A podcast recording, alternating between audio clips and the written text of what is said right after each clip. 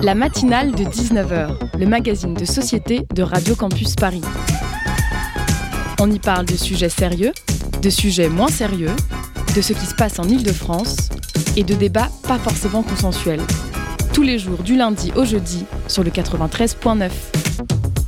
Il est de nouveau à la mode de se revendiquer islamo-gauchiste. La faute à Frédéric Vidal, ministre des cours sur Zoom, qui estime que l'université n'est pas imperméable à cette idéologie qui, je cite, gangrène toute la société française. La ministre annonce même son intention de demander au CNRS de mener une enquête visant à distinguer ce qui relève de la recherche académique et ce qui relève du militantisme et de l'opinion, le tout sur CNews, parce que bon, on n'est jamais assez de droite.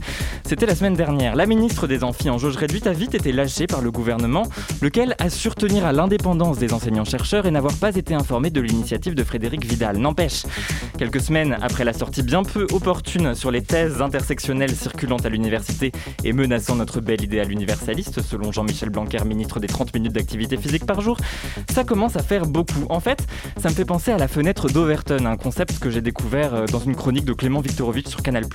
En gros, on dit des choses qui sont quand même très très très de droite, et puis on éteint la polémique mais sans vraiment rétro-pédaler, et du coup, bah, on n'est plus très très de droite, on est juste très de droite. Mais ça devient par contraste vachement plus acceptable.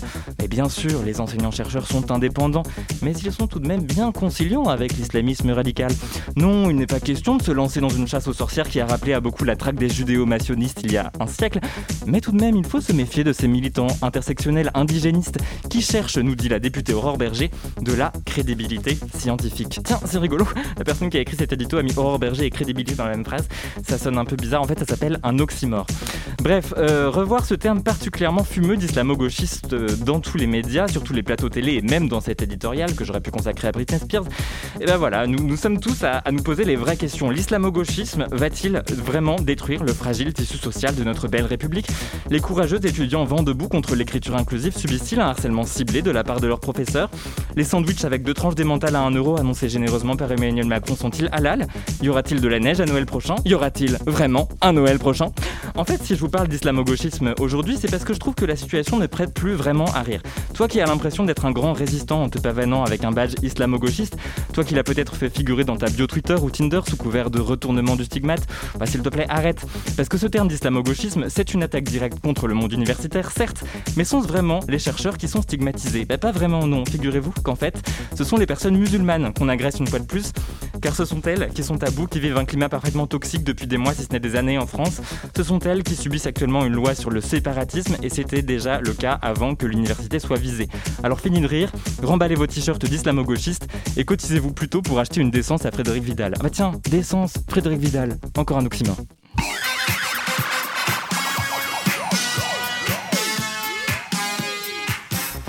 Bonsoir, bienvenue dans la matinale de 19h au programme ce soir. En seconde partie d'émission, TikTok ne protège pas assez ses utilisateurs et notamment les mineurs.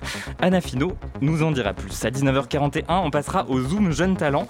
Rencontre ce soir avec l'autrice, compositrice, interprète Emma Wett qui sort son premier EP ces jours-ci joliment baptisé Carte Postale. En toute fin d'émission, aux alentours de 19h50, vous retrouverez Tom et Nico euh, qui vivent, vous l'entendrez, des aventures extraordinaires. Mais d'abord, où en est la liberté de la presse en France? L'article 24 sur la de la loi sur la sécurité globale limitant considérablement la possibilité de diffuser des photos de forces de l'ordre avait grandement inquiété les journalistes et les défenseurs des libertés fondamentales. La guerre des images connaît actuellement une nouvelle bataille judiciaire après que les journalistes indépendants Simon Ami et Louis Vitter ont été tenus à l'écart de plusieurs évacuations de migrants dans le nord de la France. Louis, Louis Vitter pardon, est justement notre invité ce soir pour en parler. La matinale de 19h sur Radio Campus Paris. Et bonsoir Louis Vitter. Vous êtes donc photojournaliste indépendant, vous documentez entre autres depuis six ans ce qu'on appelle la crise migratoire. En décembre dernier, vous avez photographié des personnes encagoulées accompagnant des forces de police lors de l'évacuation d'un camp de migrants et lacérant des tentes de réfugiés à Grande-Sainte dans le nord de la France. On va évoquer ces images avec vous ce soir. Et puis par téléphone, nous, nous sommes avec maître Vincent Bringart. Bonsoir à vous. Bonsoir. Avocat au barreau de Paris spécialisé dans la défense des libertés fondamentales, vous représentez le syndicat national des journalistes, le SNJ, principale organisation syndicale des journalistes. Et à mes côtés, pour vous interroger, j'ai la joie d'accueillir la merveilleuse Léa Hurel. Comment ça va Léa? Bah, ça va très bien et toi? Ah bah ça va super, mais dès que je suis à tes côtés, moi de toute façon. Louis Vuitton, on va commencer avec vous.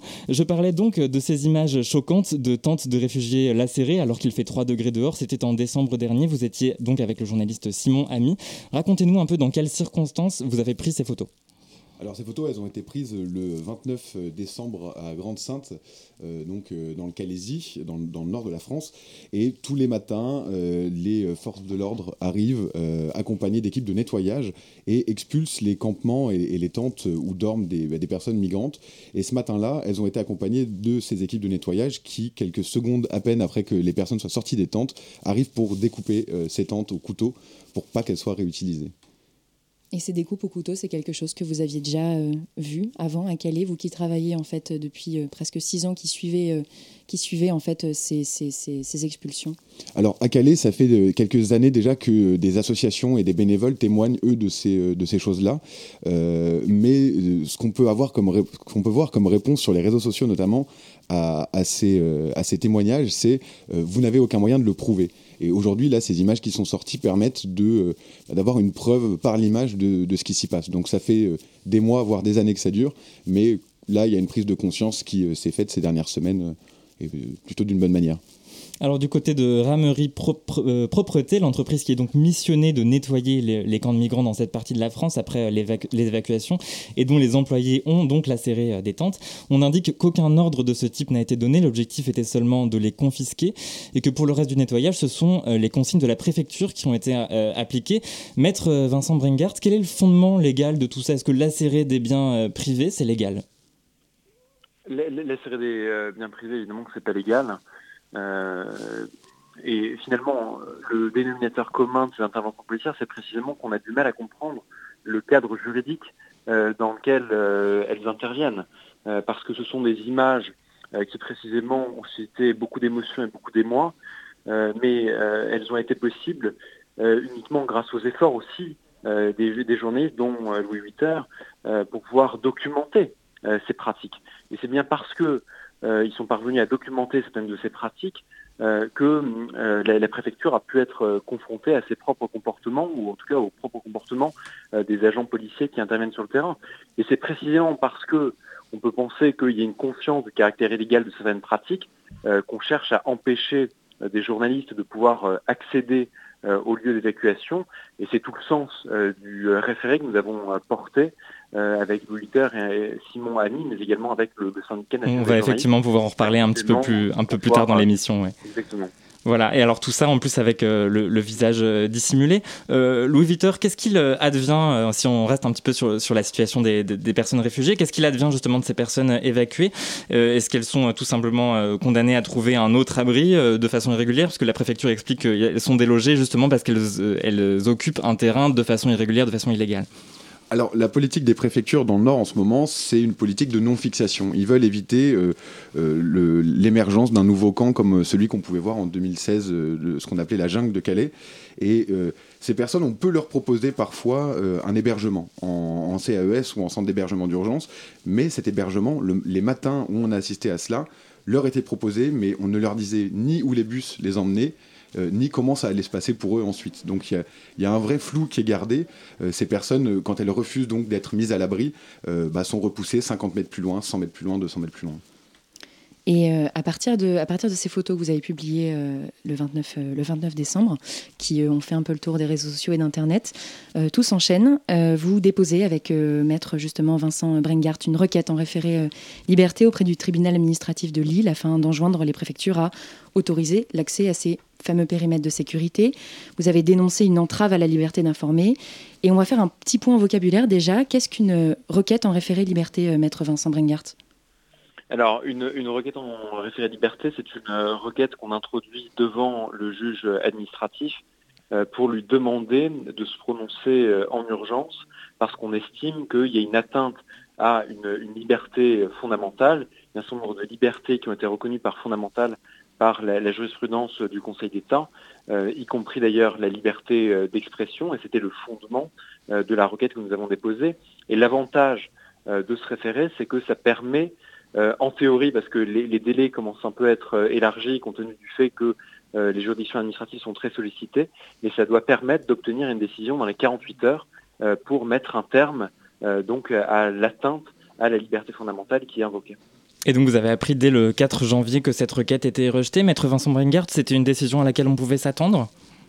Absolument pas. Absolument pas, mais pour plusieurs raisons. Parce que déjà, les entraves étaient largement caractérisées à travers non seulement les témoignages des journalistes requérants, mais aussi l'ensemble de documents qu'on avait pu produire au débat, aussi à la faveur du travail formidable qui est accompli par les associations qui interviennent sur place et qui ont déjà été témoins de ces entraves depuis plusieurs mois, voire depuis plusieurs années.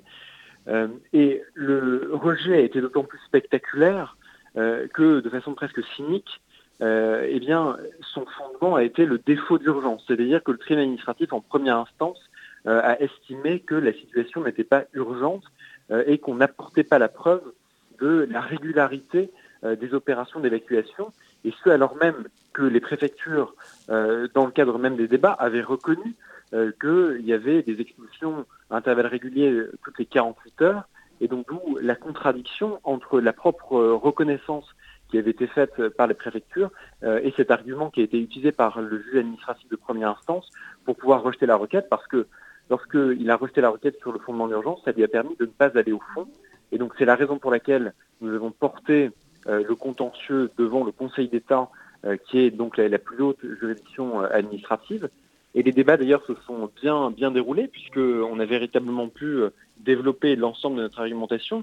Et en plus, on pouvait avoir le sentiment qu'on était tombé face à un magistrat qui était particulièrement sensible aussi à la problématique qui pouvait se, se, rencontrer à Calais, mais aussi, je l'ai dit, parce que on avait un, dossier particulièrement documenté, et qui, lui, a estimé qu'il y avait bien urgence, mais en revanche qui a rejeté au fond en estimant que les atteintes euh, étaient justifiées. C'est-à-dire l'idée que finalement, euh, à partir du moment où on vient légitimer la présence d'un dispositif policier, euh, eh bien, sans, pour autant davantage s'expliquer, on vient aussi justifier le fait que ce euh, périmètre de sécurité peut exclure euh, des journalistes, et ce, en dépit, encore une fois, de leur fonction citoyenne fondamentale, qui est celle d'informer. et il y avait une difficulté à faire comprendre aux, aux juges que vous avez évidemment une situation qui est dramatique à Calais et dans le nord de la France, qui est d'ailleurs documentée aussi par le défenseur des droits, par la CNCDH, et qui toutes disent, toutes ces autorités disent bien qu'il y a une situation alarmante compte tenu des graves atteintes euh, aux, libertés qui sont commises et aux droits euh, des exilés.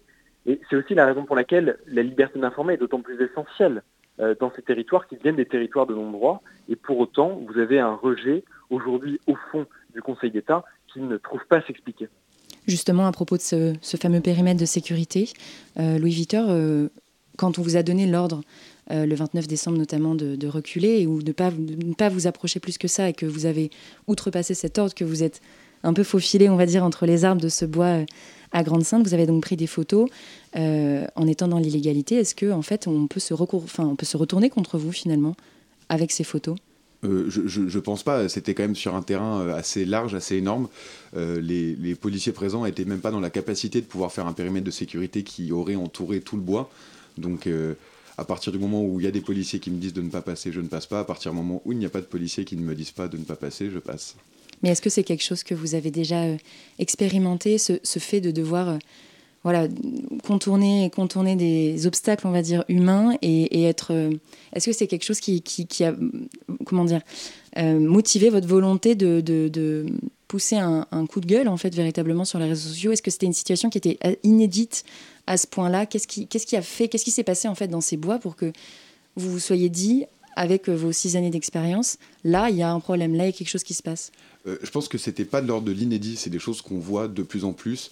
On a pu échanger avec des journalistes qui sont basés euh, dans le Nord et qui travaillent euh, quotidiennement sur place et qui nous ont dit finalement, nous, on s'est habitué à ces périmètres de sécurité et au fait de ne rien pouvoir voir.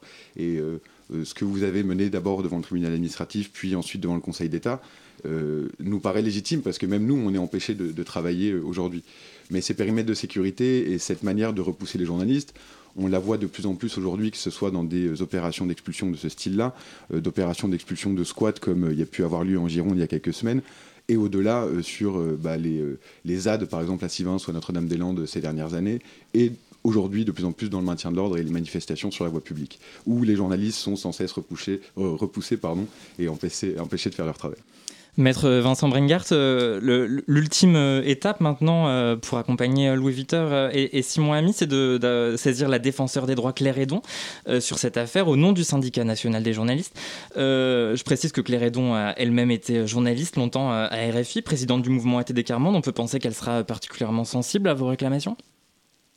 Alors on l'espère en tout cas, on l'espère parce que, comme le disait euh, Louis Vuitton, je crois que il y a aujourd'hui de façon extrêmement galopante euh, des entraves aux libertés fondamentales, y compris à la liberté de la presse, qui commencent à, gagner de plus en plus de place, euh, mais aussi à la faveur d'une dérive complètement autoritaire du régime politique que nous avons, et finalement une espèce d'acceptation tacite de plus en plus de citoyens. Et d'ailleurs, pour rebondir sur ce qui était dit, quand même des journalistes qui pensent, qui se sont accoutumés à une situation aussi d'entrave, c'est dire euh, l'état aussi démocratique euh, dans lequel, on se trouve.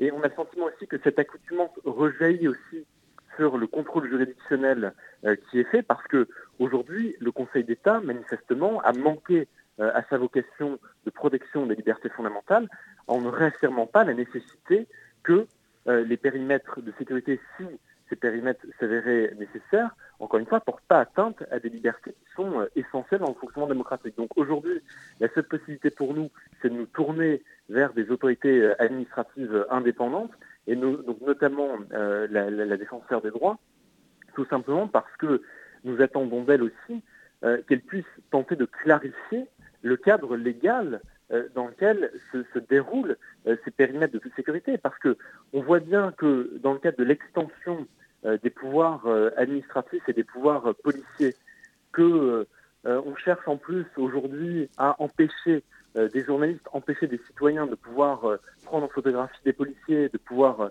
tourner quelques images, que ce soit que le fait de laisser à la discrétion de policiers, ce, qui, relève finalement, encore une fois, du périmètre de sécurité, ou en tout cas ce qui devrait être la distance euh, nécessaire pour écarter euh, des journalistes, ça en soi c'est un péril.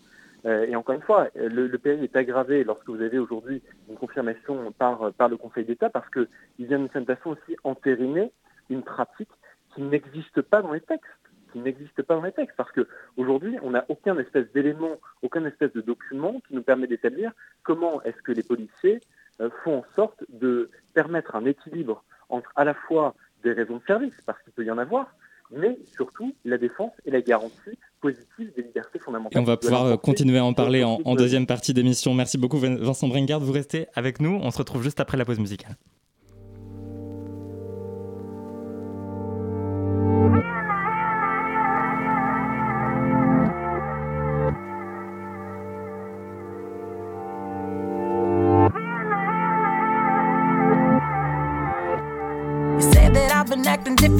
Funny how I finally flipped the script on ya. When you the one who's double dipping, yeah. You so sloppy how I caught you slipping, uh.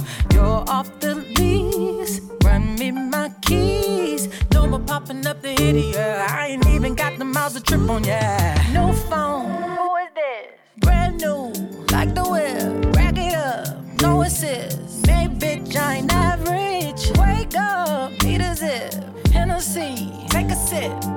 Jeans. I'm too thick. I ain't got no room for extra baggage. Don't forget to come and pick up your feelings. Don't leave no pieces. You need to hurry and pick up your feelings. While I'm up cleaning, boy, please. I don't need it. Memories, all that shit you can keep it. Oh, forget to come and pick up your ooh, feelings. Don't leave no pieces. I'm trying to find a fuck to give for ya. You ran out of chances of forgiving ya. Yeah, listen, I'm listening just for you to go and break my heart again. I learned my lesson last Whoa, time. I ain't coming.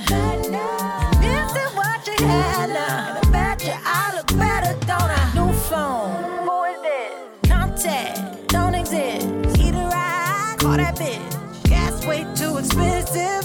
No more benefits. Proper visit. Hands tied, no grit. I ain't got the room for extra baggage. So don't forget to come and pick up your feelings. Don't leave no pieces. Yeah. You need to hurry and pick up your.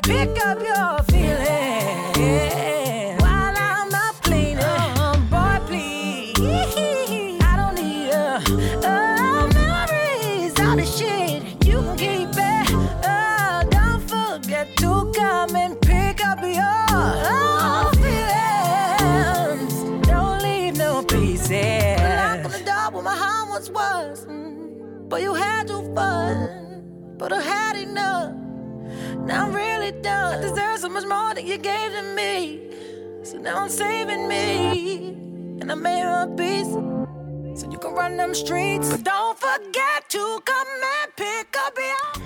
C'était Pick Up Your Feelings, Jasmine Sullivan sur Radio Campus Paris. Vous écoutez la matinale de 19h, une émission réalisée ce soir par Ronan avec Anaïs Martinez à la coordination. La matinale de 19h sur Radio Campus Paris. Et à 19h22, nous sommes toujours avec le photojournaliste indépendant Louis Viter qui, do- qui documente la crise migratoire et l'avocat euh, du syndicat euh, national des journalistes, euh, maître Vincent Brengert. On a encore un quart d'heure ensemble pour parler de l'état de la liberté de la presse en France. Entre 22h30 et 23h, les forces de l'ordre saisissent les tentes et couvertures des réfugiés qui s'étaient installés un peu plus tôt sur la place de la République. Quelques minutes plus tard, les réfugiés sont obligés de quitter la place de la République et vont devoir trouver un autre endroit où passer la nuit. Ils se retrouvent ensuite dispersés par les forces de l'ordre à coups de matraque et de gaz lacrymogène. Et à ce moment-là, moi je me fais molester. Non, non, non, non, non, non Et la presse La presse La presse Il est la presse La presse La presse Voilà, voilà, il est la presse Sur ces images, on voit juste un policier qui me met euh, au sol et qui va me piétiner au niveau des jambes alors que j'étais juste en train de faire mon travail à ce moment-là. Il faut savoir que ce même policier m'aura pris pour cible trois fois dans la même soirée. Alors on parlait à l'instant avec euh, nos deux invités de la crise migratoire et de sa médiatisation et on a en mémoire euh, l'évacuation brutale de personnes réfugiées qui s'étaient symboliquement installées sur la place de la République. C'était le 23 novembre dernier. Ce soir-là, de nombreux soutiens aux personnes réfugiées avaient été victimes de violences, mais également des journalistes. On pense notamment à Rémi Buzine qu'on entendait à l'instant. Rémi Buzine qui couvrait l'évacuation en direct pour Brut. Alors bien sûr, on n'a pas découvert la problématique des violences policières ce soir-là, mais est-ce que vous pensez que cette question de la crise migratoire, ces images de personnes réfugiées sans abri, ce sont des images qui font particulièrement peur au pouvoir, euh, Louis Euh, je pense qu'elles sont pas bonnes pour sa communication et pour euh, sa, dynamique. Je pense que ce qui se passe à Calais, c'est la place de la République tous les jours ou tous les deux jours. Et, euh, le fait d'empêcher des, journalistes euh, et des associatifs et des bénévoles de, témoigner de l'action de l'État euh, sur place, euh, c'est pour masquer aussi les, manquements et, l'abandon de l'État de, ces personnes. Et le fait d'aujourd'hui emp- empêcher la diffusion de ces images-là, euh, je pense que c'est pour masquer aussi euh, bah, le, le quotidien de l'action de l'État dans le, dans le Nord et puis en France. Cette violence euh, qui est exercée euh, sciemment à l'encontre des journalistes par les forces de l'ordre, est-ce que c'est quelque chose qui grimpe, qui s'accentue selon vous ces dernières années? Et vous qui avez travaillé dans d'autres pays, je pense notamment à la Hongrie, le Liban, le Maroc, comment vous appréhendez le travail de journaliste euh, en France? Aujourd'hui, il y a un, un- un désamour euh, notable entre euh, les, les gens et la police, euh, assez globalement. Entre la presse et la police, ça devient de plus en plus compliqué aussi. On le voit notamment dans le maintien de l'ordre. Euh, la, faute à plein de choses. Je pense d'abord euh, aux, lois successives d'état d'urgence depuis 2015 qui ont, euh, qui ont renforcé le pouvoir de la police. Et au-delà de ça, également le nombre de journalistes sur ces manifestations qui augmente aussi. Et on est de plus en plus à être souvent au, devant euh, de, ces manifestations-là. Et ça pose des, problèmes euh, bah, d'organisation de la police et aussi de volonté de leur part de ne pas vouloir que les images sortent. Alors ça ne vous aura pas euh, échappé, les mois de novembre et décembre ont été largement marqués par une forte mobilisation contre l'article 24 de la loi sécurité globale qui interdisait et même pénalisait euh, la diffusion malveillante de photos euh, de forces de l'ordre. L'enjeu était la définition très subjective de l'adjectif malveillant ici, levée de bouclier notamment chez les journalistes, polémique interminable dans la sphère politique, on en a beaucoup parlé ici sur Radio Campus Paris. Alors cet article 24, il a fait long feu, mais selon certains observateurs, il aurait fait un discret retour dans l'article 18 de la loi très controversée sur le séparatisme. L'article a été adopté début février par l'Assemblée nationale et crée un nouveau délit au code pénal et donc puni de 3 ans d'emprisonnement et de 45 000 euros d'amende, je cite, le fait de révéler, de diffuser ou de transmettre par quelque moyen que ce soit des informations relatives à la vie privée, familiale ou professionnelle d'une personne permettant d'identifier ou de la localiser aux fins de l'exposer, elle ou les membres de sa famille, à un risque direct d'atteinte à la personne ou au bien que l'auteur ne pouvait ignorer. Notons que les peines sont portées à 5 ans d'emprisonnement et 75 15 000 euros d'amende si les faits concernent des élus, des fonctionnaires au sens large et donc des membres de forces de l'ordre. Euh, Vincent Brengard, cet article 18 de la loi séparatisme, est-ce qu'il est dangereux pour la liberté d'informer? Il est, dangereux pour, euh, pour la liberté d'informer parce que c'est un délit donc, qui, qui, qui, réprime le fait de mettre en danger euh, la, vie d'autrui par la, diffusion d'informations qui se relationnent notamment à la vie privée euh, ou professionnelle. Euh, donc, c'est dire s'il est rédigé dans des termes extrêmement généraux euh, et imprécis. Et l'expérience a montré, qui plus est depuis ces dernières années, euh, avec aussi le mouvement des Gilets jaunes, que plus des textes sont imprécis, plus ils peuvent être utilisés euh, à des fins complètement, complètement répressives. et la problématique des policiers est d'autant plus intéressante que on a eu de cesse de nous répéter depuis, depuis ces dernières années que les policiers n'avaient pas de protection de droit à l'image particulier. Euh, et je crois que tout le monde est parfaitement d'accord euh, là-dessus, à l'exclusion d'ailleurs de certaines catégories de, de, policiers, je pense notamment à ceux qui interviennent dans la matière antiterroriste, pour des raisons notamment. évidentes pour des raisons évidentes, devraient être davantage euh, protégés euh, que, que d'autres. Mais pour, pour, les policiers qui interviennent sur la voie publique, évidemment qu'il n'y a aucune espèce de protection de droit à l'image.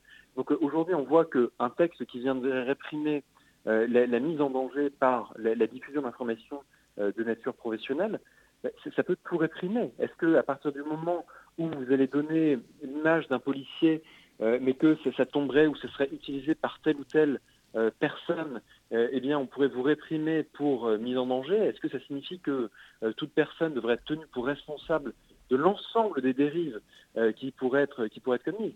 Je, je, crois qu'on marcherait un peu sur la tête.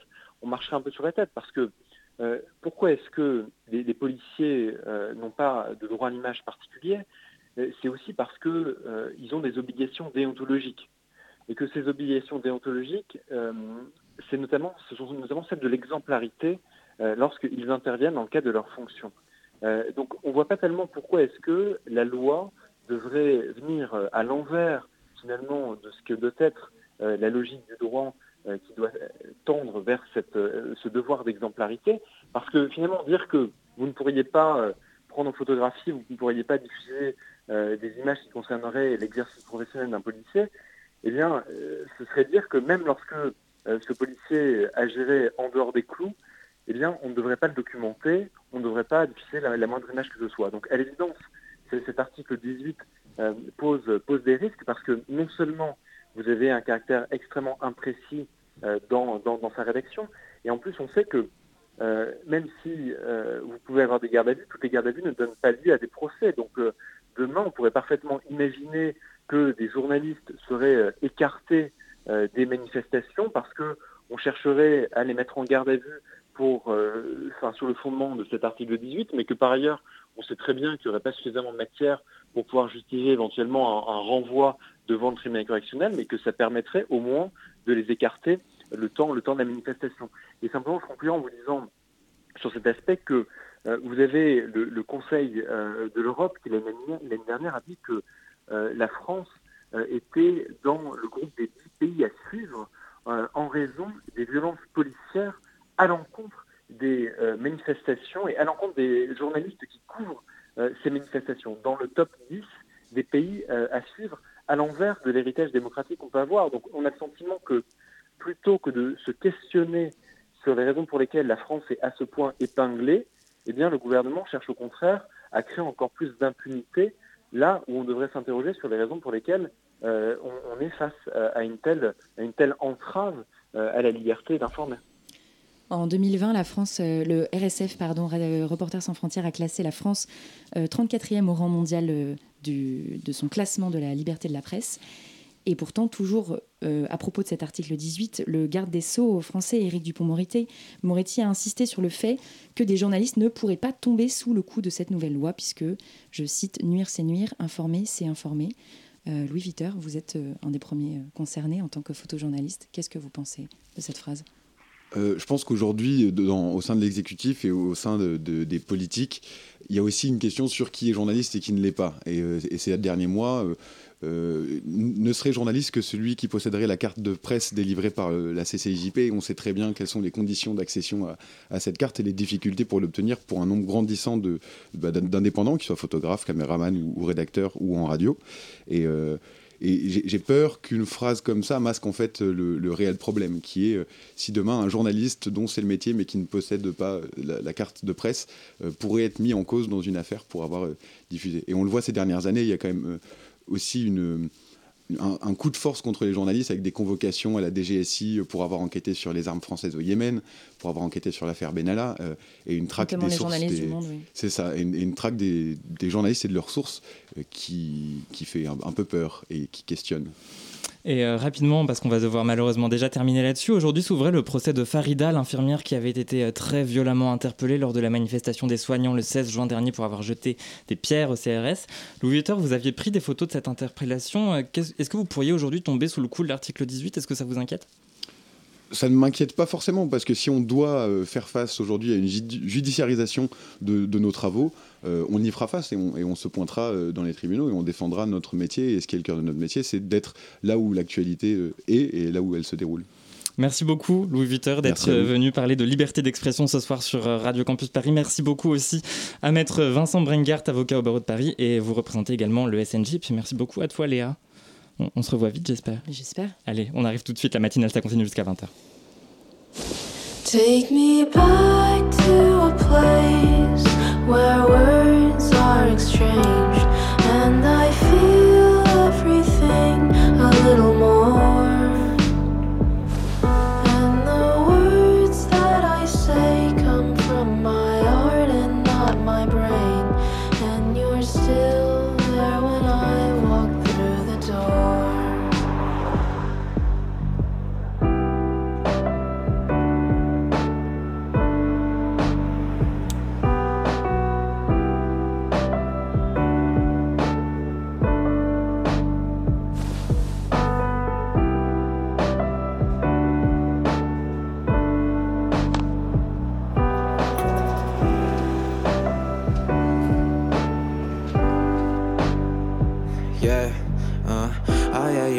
it's. I never lied when I first met you. Somewhere I feel like I got lost and hope that you get rescued. We yearn about the summer times and shining mind and left to grow up and find the winding line, hoping the Lord will bless you. Take me back to the days I felt less alone and feeling emotions didn't mean I turned myself into stone. And thunderstorms never came when I think of the future. When I ask my mom and dad and reassure them that I'm finding the path.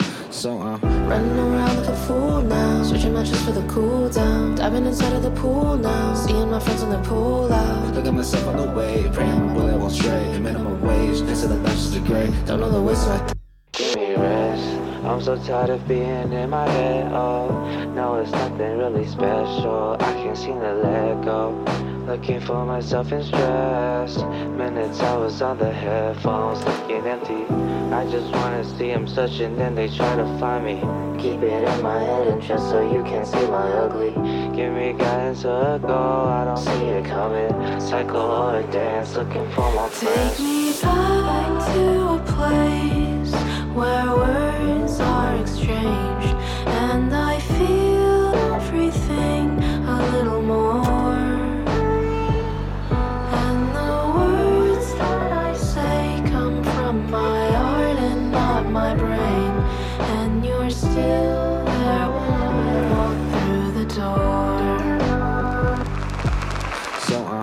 around like a fool now, searching my chest for the cool down, diving inside of the pool now, seeing my friends and they pull out. Look at myself on the way, praying my bullet won't stray. Minimum wage, next to the bachelor's degree. Don't know the ways that I stay there, so looking at myself and hope I never do you wrong. Knowing one day we'll be out and feelings like this will be gone. Ay, problems of a 20 something I knew, and here's the drawing out a blueprint that won't always stay blue.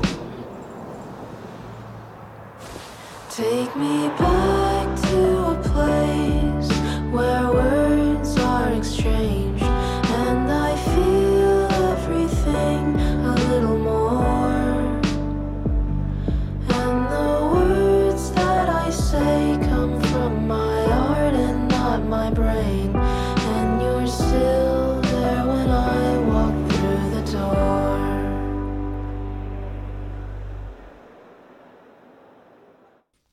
C'était beau ça, dit donc, euh, Léa. C'est quoi qu'on écoutait?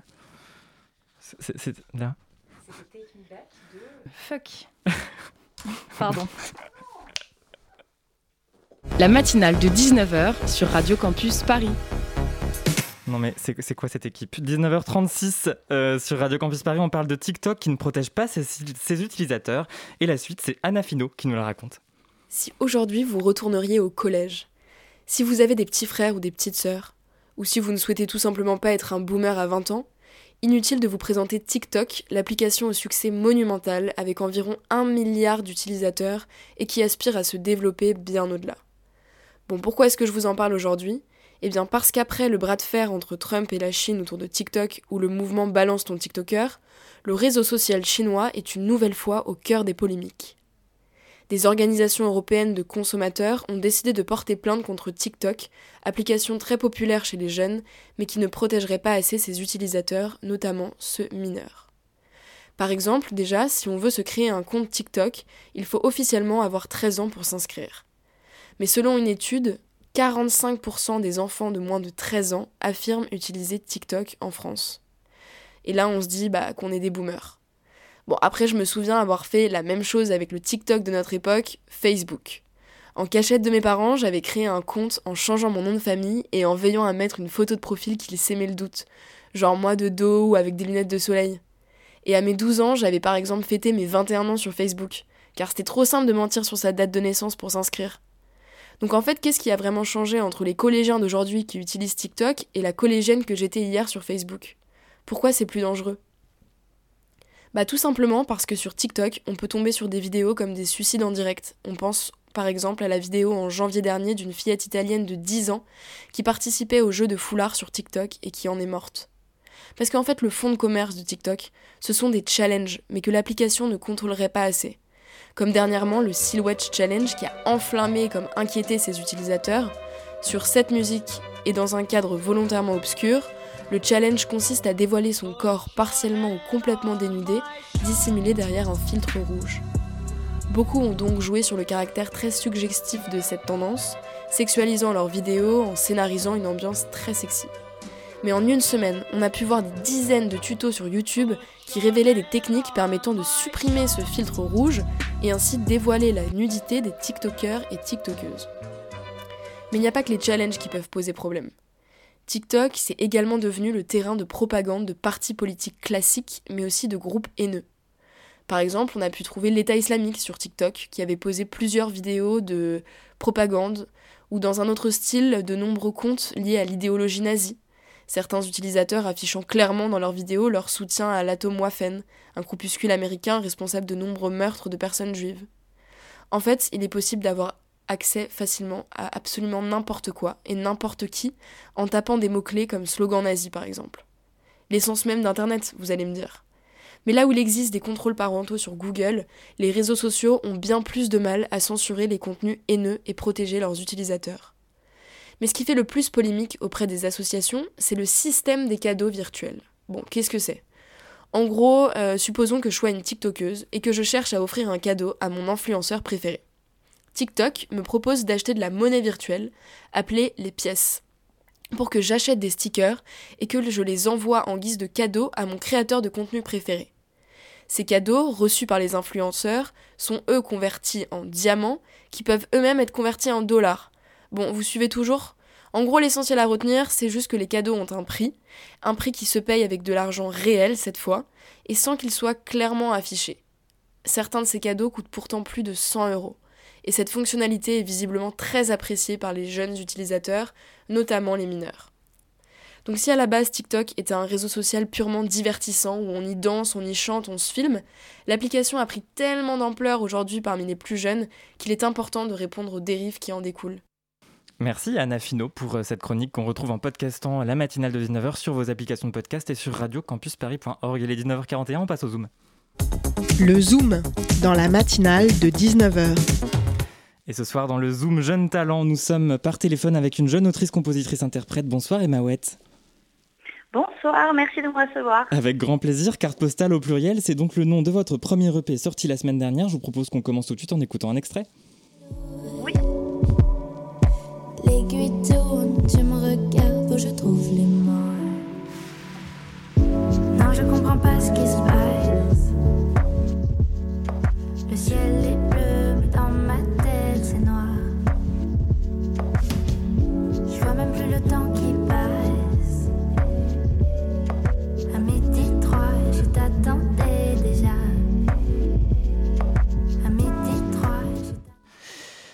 Euh, Emma Ouette, qu'est-ce qu'on entendait à l'instant? C'était très joli. merci. Mais dites-nous, quel, euh, quel était le nom de cette chanson?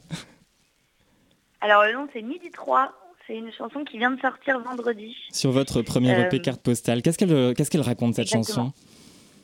Alors cette chanson c'est euh, l'histoire en fait d'une rencontre euh, avec une personne dans ton quartier en fait. En fait j'ai voulu écrire sur le fait de en fait dans mon quartier à chaque fois je, croise des gens que je ne connais pas mais que je vois tous les jours à la même heure parce qu'on a plus ou moins la même routine. Et euh, en fait j'ai vécu dans trois capitales différentes donc à Paris, Londres et Madrid.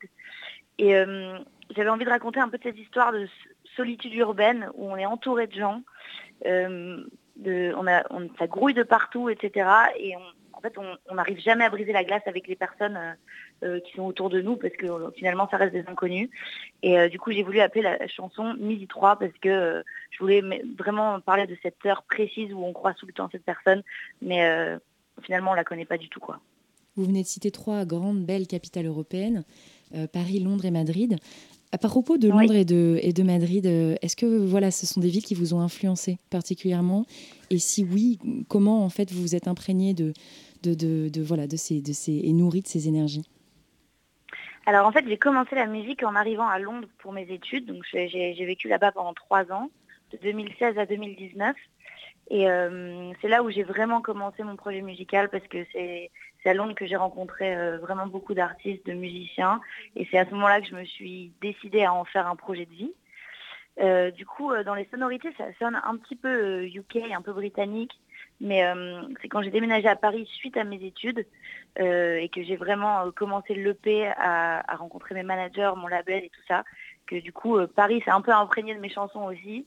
C'est d'ailleurs pour ça que j'ai décidé de, chanter en, fran- en français alors que je le faisais que en anglais avant. Et, Madrid, c'est assez récent. Je viens d'arriver là-bas, donc je, je suis en train d'écrire de nouvelles chansons sur Madrid, effectivement. Donc vous êtes un peu une, une artiste internationale en fait, Londres, euh, Paris, euh, Madrid. Sortir un EP qui, qui On peut s'appelle Carte postale euh, dans, dans une période où les frontières sont fermées, c'est votre façon à vous de voyager un petit peu? Ah bah totalement. Et puis euh, c'est vrai que ça me manque beaucoup le voyage, ça a toujours fait partie de ma vie. euh, la preuve, j'ai vécu un peu dans plusieurs pays, euh, plusieurs villes, tout ça. euh, et c'est surtout, euh, j'ai voulu retranscrire cette nostalgie un peu saisonnière qu'on peut avoir, euh, surtout euh, après l'été, pendant l'été, euh, en fonction des saisons et tout ça. Et en gros, chaque chanson est, est un peu comme une carte postale finalement. C'est comme un souvenir et elles sont toutes plus ou moins reliées à une saison en fait. Donc euh, voilà. Et une saison, une, une chanson très reliée à une saison, euh, c'est surtout celle de Chute libre. J'ai l'impression que vous avez enregistré chez vous pendant le confinement. Euh, comment ça s'est passé? Oui, c'est ça. Alors, bah, ça s'est plutôt bien passé parce qu'en fait, je produis toutes mes chansons avec mes frères et on a le studio à la maison. Du coup, euh, finalement, c'était même plus pratique qu'autre chose parce que comme euh, je vis dans un autre pays, euh, eux, ils sont en France, moi, je suis en Espagne ou alors j'étais à Paris ou à Londres. C'était toujours compliqué pour produire et on s'est retrouvés pendant un mois et demi tous les trois à faire de la musique à la maison. Donc, c'était même bien plus pratique qu'avant finalement. Et alors, à propos de vos clips, vous optez pour des tons euh, un peu pastel. Il y a quelque chose de, quand même très léché, euh, tout comme dans vos, chansons. Quelle place vous accordez euh, à l'image et au travail de l'image? Alors j'y accorde une place vraiment vraiment très importante. Je suis, je suis très difficile avec ça.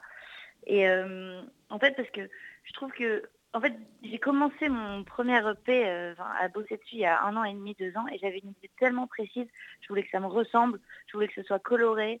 Euh, et du coup, euh, à chaque fois que je sors un clip, à chaque fois que je sors une vidéo ou une chanson, j'es- j'essaye d'avoir ces teintes un peu en tête et essayer de les retranscrire le plus possible. Et je suis contente que ça, apparemment, ça fonctionne. Euh, on, on sent dans, dans vos musiques des influences euh, de tout ce que la pop produit de mieux, euh, que ce soit en France ou à l'étranger. On pense à l'impératrice, hein, dont vous vous revendiquez pour ce côté Oui. très solaire de certaines chansons. Moi, j'entendais peut-être un petit peu François and the Atlas Mountains pour la- le côté un peu plus organique. De quoi est-ce que vous, vous vous revendiquez? De quoi est-ce que vous êtes nourri musicalement? Alors, euh, oui, carrément. En fait, euh, la, la nou- en fait, je vais dire que je me nourris plus ou moins de la nouvelle scène française. Donc, c'est un peu ce que j'appelle la scène parisienne, euh, un peu les, les, chansons, bah, en fait, les, les groupes comme l'Impératrice, Voyou, euh, toutes ces choses un peu plus, euh, comment dire, spontanées que la vraie musique française, la scène du style un peu plus classique qu'on peut entendre parfois à la radio. Et, sinon, je, je m'inspire beaucoup- beaucoup de la scène UK, en fait, finalement, parce que c'est là que j'ai tout commencé.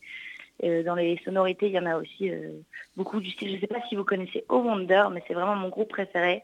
Et je me suis beaucoup inspirée d'eux pour... euh, J'ai vu que vous en parliez beaucoup, mais j'en ai jamais entendu parler. C'était une découverte grâce à vous. Ouais. Ouais. Bah, en fait, c'est par exemple la chanson Midi 3, ils ressemblent beaucoup. C'est un peu leur style, un peu plus, euh, un peu plus dark. euh, Voilà. Depuis quelques mois, de jeunes artistes prennent la parole pour euh, dénoncer publiquement les violences sexuelles dans le milieu de la musique. Je pense notamment à, à la chanteuse Pomme, qui est euh, à peu de choses près de votre génération. Est-ce que être une femme jeune dans le milieu de la musique, euh, puisque vous avez 24 ans, euh, ça a pu être un obstacle pour vous?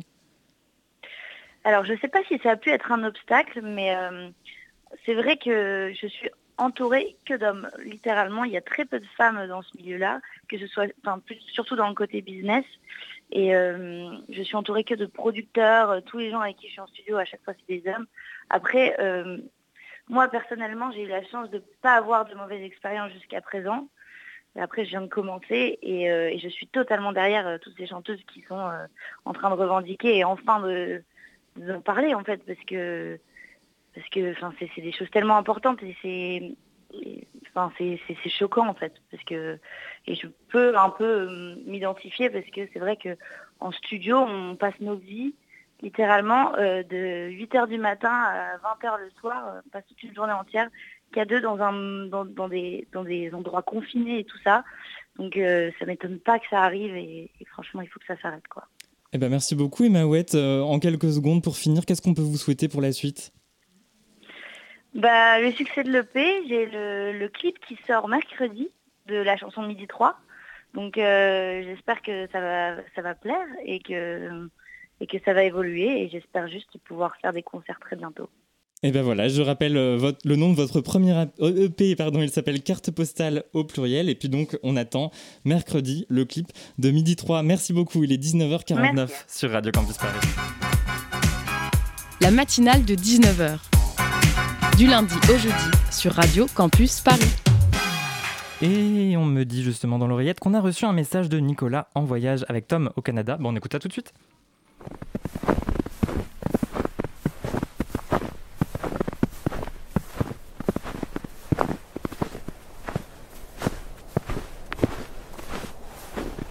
Putain de bordel de merde, il fait vraiment froid ici. On est vraiment obligé de faire le trajet à pied. Bienvenue au Québec, tabarnak. Puis au moins que ça tente de prendre le crise de taxi puis d'attendre pendant genre 5 heures dans une crise de trafic, ou ben non de payer puis de prendre le crise de métro avec les 500 000 autres personnes qui prennent, ben tu vas supporter mon petit. Ouais, bah si t'avais pas détruit la voiture sur un arbre, on serait déjà rendu là. Tu m'écoutes-tu, Chris? Je viens de te dire qu'il y a du trafic en tabarnak. Ça serait pas plus vite en char qu'à la marche, Chris. De toute façon, elle l'aurait probablement parqué à l'intérieur de la ville, le crise de char. Putain, en tout cas que c'est beau Montréal. Attends, c'est tout de même pas un immeuble en forme de bite ça? Ah, ça, non. Ça, c'est juste la tour de l'Université de Montréal. D'ailleurs, elle a été surnommée le phallus de Montréal à cause de ça. Bon, changement de sujet. Qu'est-ce que ça te tente de visiter en premier? Bah je sais pas, mais j'ai l'habitude de toujours visiter le nord des villes en premier. Alors là, non. Jamais de la vie. À moins que ça tente de mourir. C'est le quartier de la ville où il y a plus de criminalité. Tu sais, genre, là où tu risques de te faire gonner parce que tu me tiens la main. là. Mais attends, il y a des criminels au Québec? Je croyais que votre seul crime c'était d'avoir votre accent. Non, non. Toute la criminalité est concentrée à Montréal-Nord. Bon, alors, tu veux qu'on se tienne la main? Y a un quartier gay à Montréal? Of course que oui! S'il y avait un quartier qui nous fit, c'est bien celui-là, non? Puis, euh, en plus, il y a plein de sex shop gays. Fait qu'on va pouvoir se faire du fun.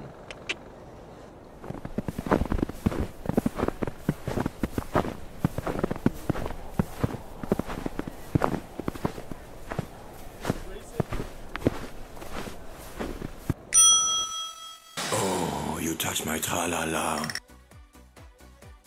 Putain, mais il y a vraiment des godes en forme de caribou chez vous là? Alors oui, mais c'est pour les gens qui cherchent quelque chose d'un peu plus euh, hardcore. Attends de voir ça en forme de canne de sirop d'érable. Bon, anyway, on prend un fouet, du gel, des capotes et on se casse. Ok, mais on prend un code en caribou en même temps.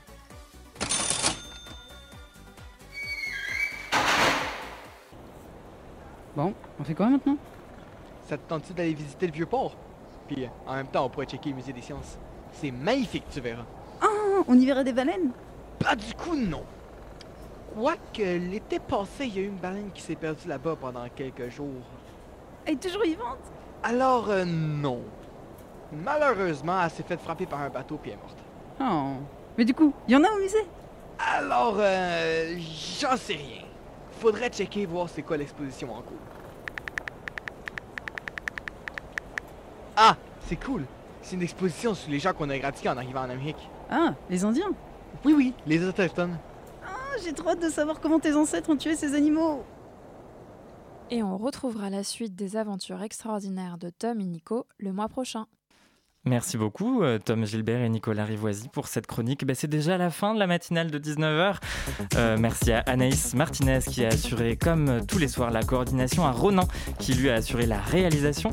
Thomas Gilbert, Nicolas Rivoisi et Anna Fino étaient à la chronique et puis bien sûr il y avait Léa Hurel à la co-interview. Merci Léa. Ouais, J'espère qu'on se refait ça vite quand même. hein. Bon allez, Euh, la matinale de 19h revient demain. D'ici là, vous pouvez podcaster nos émissions sur vos applications de podcast et sur radiocampusparis.org. J'en profite pour vous rappeler que votre radio étudiante préférée organise ces jours-ci un financement participatif pour mener à bien tout un tas de super projets, notamment refaire notre site web. Si vous voulez nous aider, toutes les infos sont à l'adresse qrco.de slash rcp chez toi, tout attaché, je répète, qrco.de slash rcp chez toi. À suivre sur le 93.9 FM, c'est le retour de l'équipe de pièces détachées, l'émission qui ouvre son micro aux arts vivants. Moi je vous dis à très bientôt et belle soirée sur Radio Campus Paris.